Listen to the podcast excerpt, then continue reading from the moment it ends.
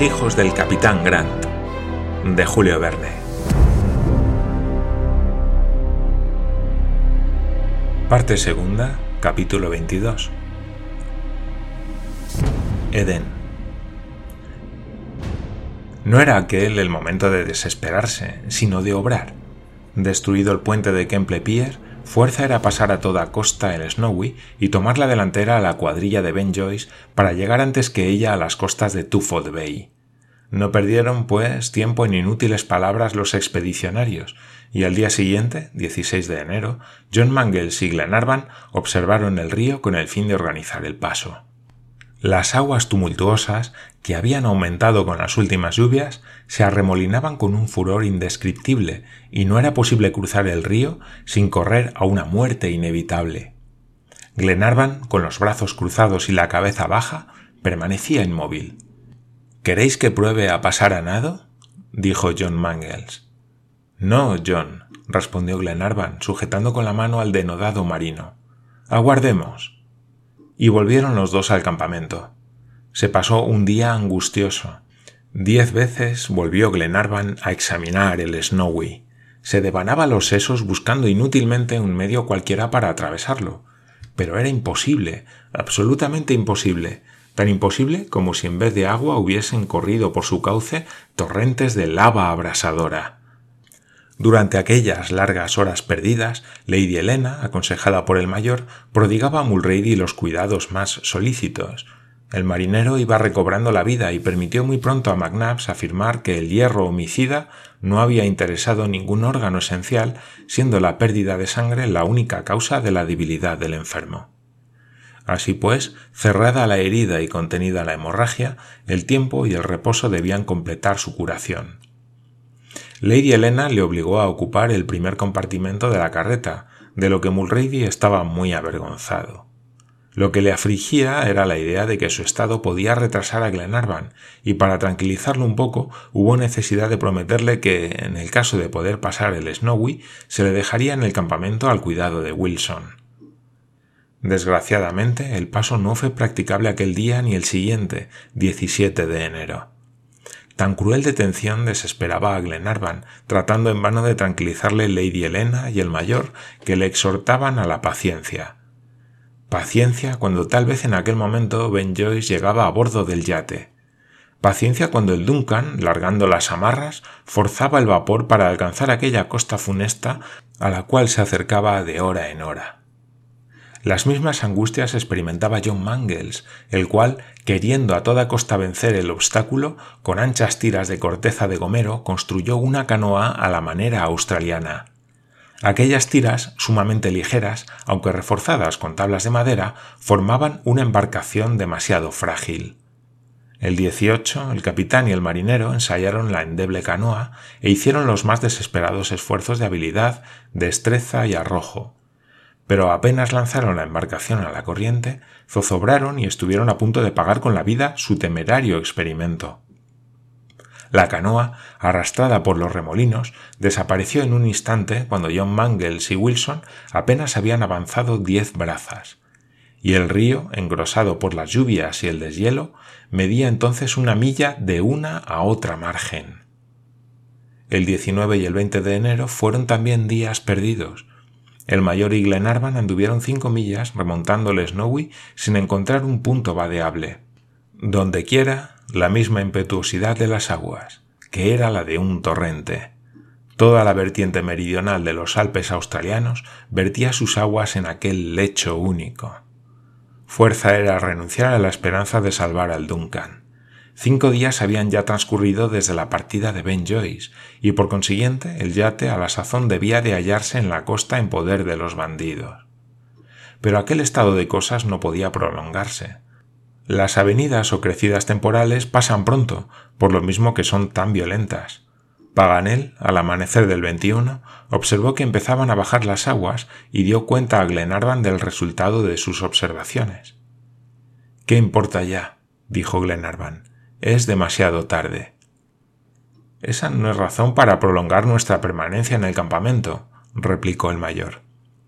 En efecto, respondió John Mangles, tal vez mañana sea el paso practicable. ¿Y salvaremos practicándolo mañana a mi desgraciada tripulación? exclamó Glenarvan. Óigame usted, señor Glenarvan, replicó John Mangles.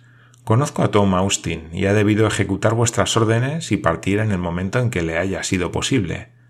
Pero ¿quién nos asegura que el Duncan, al llegar Ben Joyce a Melbourne, estuviera ya en disposición de hacerse a la mar y tuviera reparadas sus averías?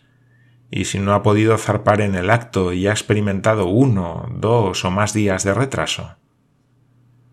Todo es posible, John, respondió Glenarvan. Tienes razón, debemos ganar la bahía de Twofold. No nos hallamos más que a treinta y cinco millas de distancia de Delegete. Sí, dijo Paganel, y en Delegete encontraremos medios de transporte rápidos. ¿Quién sabe si llegaremos a tiempo de prevenir una catástrofe? Partamos, exclamó Glenarvan. John Mangles y Wilson empezaron inmediatamente a construir una embarcación de grandes dimensiones. La experiencia les había enseñado que pedazos de corteza no podían contrarrestar la violencia del torrente. John derribó troncos de gomeros con los que hizo una almadía tosca pero sólida. El trabajo fue largo y no se pudo concluir el aparato en todo el día. Hasta el siguiente no estuvo terminado. Entonces las aguas del Snowy habían bajado sensiblemente. El torrente no era ya más que un río de corriente rápida, y en concepto de John Mangles, ésta se podía sortear con maniobras hábiles y alcanzar la orilla opuesta. A las doce y media se embarcaron los víveres que requería una marcha de dos días, dejando abandonado el resto de ellos con la carreta y la tienda. Mulrady, que avanzaba rápidamente en su convalecencia, estaba bastante bien para ser transportado. A la una se colocaron todos en la almadía, sujeta con una amarra a la orilla. John Mangles, para sostener el aparato contra la corriente y disminuir su deriva o abatimiento de rumbo, puso un remo a estribor que tomó Wilson a su cargo y él, colocándose en la popa, debía dirigir la almadía por medio de un gobernalle grosero. Lady Helena y Mary Grant ocupaban el centro de la embarcación junto a Mulrady, rodeándolas para prestarles pronto socorro en caso necesario Glenarvan, el mayor, Paganel y Roberto. ¿Estamos, Wilson? preguntó John Mangles al marinero. Sí, capitán, respondió Wilson, asiendo fuertemente el remo. Atención y aguanta contra la corriente. John Mangles soltó la amarra y empujó vigorosamente la almadía en medio de las aguas del Snowy. Todo fue perfectamente durante quince toesas. Wilson contrarrestaba victoriosamente la corriente.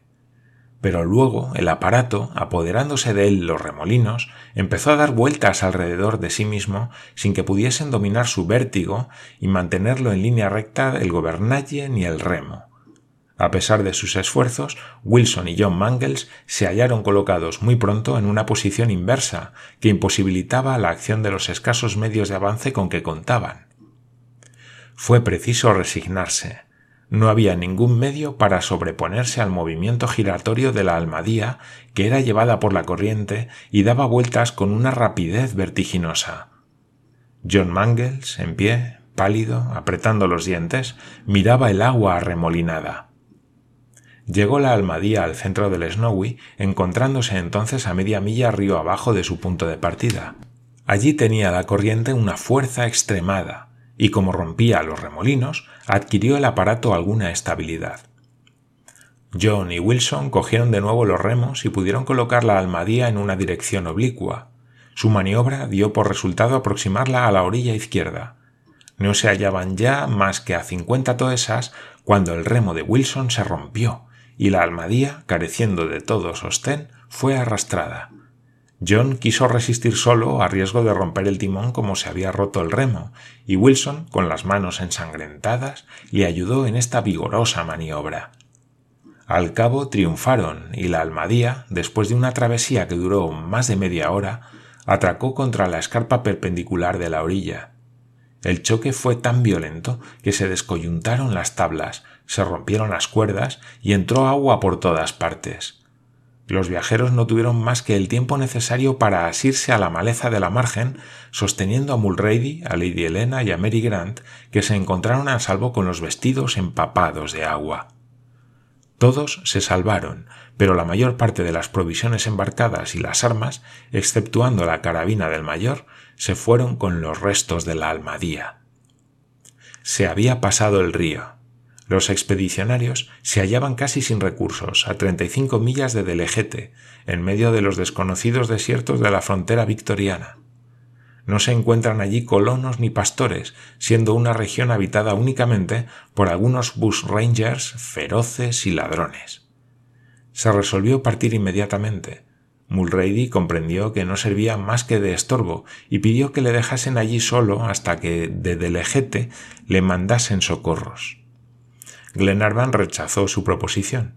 No podía llegar a Dedelegete antes de tres días, ni a la costa antes de cinco, es decir, hasta el 26 de enero, y el Duncan debió haber salido el 16 de Melbourne. ¿Qué le importaban ya algunas horas de retraso? No, amigo mío, le dijo, no quiero abandonar a nadie. Haremos unas angarillas y te llevaremos relevándonos. Se hicieron las angarillas con ramas de eucaliptos cubiertas de hojas y, de grado o por fuerza, tuvo Mulrady que colocarse en ellas. Glenarvan quiso ser el primero en llevar al buen marinero. Cogió un extremo de las angarillas, Wilson el otro, y los expedicionarios se pusieron en marcha. Qué triste espectáculo. Cuán mal concluía un viaje que también había empezado. No se iba ya en busca de Harry Grant, Aquel continente en que él no estaba, en que no había estado nunca, prometía ser funesto a los que buscaban sus huellas. Y cuando sus denodados compatriotas llegasen a la costa australiana, no encontraría siquiera el Duncan para volver a su patria. Fue triste y silenciosa la primera jornada. Los viajeros se relevaban de diez en diez minutos para llevar las angarillas. Un calor intensísimo aumentaba la fatiga de los camaradas del marinero, que sin murmurar se habían impuesto la obligación de llevarle. A la caída de la tarde, sin haber avanzado más que cinco millas, los viajeros acamparon en un bosque de gomeros. Se cenó el resto de las provisiones que pudieron salvarse del naufragio. No se podía en lo sucesivo contar más que con lo que diese de sí la carabina del mayor. La noche fue mala y lluviosa. Parecía eterna, no bien amaneció, la expedición volvió a emprender su caminata. No se presentó al mayor una sola ocasión de disparar su carabina. Aquella funesta región era más desierta que el desierto, pues ni siquiera la frecuentaban los animales. Por fortuna, Roberto descubrió un nido de abutardas en el que encontró una docena de voluminosos huevos que Olviné coció enterrándolos en ceniza caliente. Con esto y algunas verdolagas que crecían en el fondo de una barranca, se almorzó el día 22. La marcha se hizo entonces sumamente penosa. Las llanuras eran arenosas y estaban erizadas de spinifex, hierba espinosa llamada en Melbourne pork epic, puerco espín. Los spinifex desgarraban los vestidos y la carne. Sin embargo, las valerosas viajeras no se quejaban iban delante para dar ejemplo y animaban a unos y otros con una palabra o una mirada. Al anochecer se detuvieron los expedicionarios al pie del monte Buya Buya, en las márgenes del creek de Jungaya. La cena habría sido nula, es decir, que no habría habido cena si no hubiera dado la casualidad de que McNabbs matara una rata de una especie enorme, el mus conditor, que goza de excelente reputación bajo el punto de vista gastronómico. Olviné la asó y hubiera parecido superior a su fama si su tamaño hubiese sido igual al de un carnero. Pero fue menester contentarse con lo poco que daba de sí el animalito, que tuvo la honra de ser roído hasta los huesos. El 23 los viajeros, fatigados, pero siempre enérgicos, emprendieron de nuevo la marcha. Después de rodear la falda de la montaña, atravesaron largas praderas, cuya hierba parecía formada de barbas de ballena. Era aquello una trabazón inextricable de dardos, lanzas y bayonetas que obligaban a recurrir a hierro y al fuego para abrirse paso. Aquella mañana se suprimió el almuerzo por economía. Nada hay tan árido como aquella región sembrada de fragmentos de cuarzo. Se dejaron sentir cruelmente el hambre y la sed. Redoblaban las angustias de los viajeros una atmósfera de fuego. No se andaba en una hora media milla. Si aquella privación de agua y alimentos se hubiera prolongado hasta la noche, los asendereados viajeros se habrían quedado muertos en el camino. Pero cuando todo falta, cuando el hombre se ve completamente privado de recursos, cuando ve llegada la hora en que ha de sucumbir irremisiblemente, se manifiesta algunas veces la intervención de la providencia. Ofrecieron agua a los viajeros los cefalotes, especie de vasos llenos de líquido refrigerante que pendían de las ramas de algunos arbustos coraliformes. Todos bebieron de aquella agua que les dio la vida. El alimento se redujo al que sostiene a los indígenas cuando carecen de caza, de insectos y de serpientes. En el seco lecho de un creek encontró Paganel una planta cuyas excelentes propiedades le había con frecuencia descrito uno de sus colegas de la Sociedad de Geografía. Dicha planta, llamada Nardou, era una criptógama de la familia de las marciláceas, la misma que prolongó la vida de Burke y de King en los desiertos del interior. Debajo de sus hojas, parecidas a las de un trébol, brotan espórulas del tamaño de una lenteja que se machacaron con piedras y se redujeron a una especie de harina de la que se hizo un pan que mitigó los tormentos del hambre. Olviné hizo un gran repuesto de nardou que abundaba mucho en aquellos sitios y quedó asegurada la manutención para algunos días. El día 24 Mulrady anduvo a pie una parte del camino. Su herida estaba enteramente cicatrizada. No faltaban ya más de diez millas para llegar a la ciudad de Delegete y al anochecer acamparon los peregrinos a los 149 grados de longitud sur en la frontera misma de Nueva Gales del Sur. Hacía algunas horas que caía una lluvia fina y penetrante, y no hubiera habido donde guarecerse si John Mangles no hubiese descubierto casualmente una choza de serradores abandonada y medio demolida. Preciso fue contentarse con aquel miserable albergue de ramas y bálago. Wilson quiso encender fuego para preparar el pan de Nardou y fue a buscar ramas secas que encontró en el suelo pero cuando trató de encender aquella leña no pudo conseguirlo, porque se oponía a su combustión la considerable cantidad de sustancia albuminosa que contenía. Dicha leña era la madera incombustible citada por Paganel en su extraña nomenclatura de los productos australianos. Hubo pues que prescindir del fuego y por consiguiente del pan y echarse con los vestidos mojados mientras que los pájaros burlones, ocultos en las altas ramas, se mofaban al parecer de los desventurados viajeros. Ya era hora de que tantos padecimientos llegasen a su término. Las dos animosas viajeras sacaban, como suele decirse, fuerzas de flaqueza, pero no podían ya más, y ya no andaban, sino que se arrastraban. Se partió al día siguiente al rayar el alba. A las once se distinguió del ejete en el condado de Wellesley, a cincuenta millas de la bahía de Twofold. Los medios de transporte se organizaron allí rápidamente. Hallándose tan cerca de la costa, renació la esperanza en el corazón de Glenarvan. Tal vez, si había habido algún retraso, llegaría antes que el Duncan. En veinticuatro horas podía estar en la costa. A mediodía, después de una buena comida, todos los viajeros metidos en un mail coach salieron de Delegete al galope de cinco vigorosos caballos. Los postillones, estimulados por el ofrecimiento de una buena propina, hacían volar el carruaje por un camino bien conservado. En menos de diez minutos hacían los relevos que se sucedían de diez en diez millas. Parecía que Glenarvan les había comunicado la impaciencia que les devoraba. Durante aquel día y toda la noche se corrió a razón de diez millas por hora.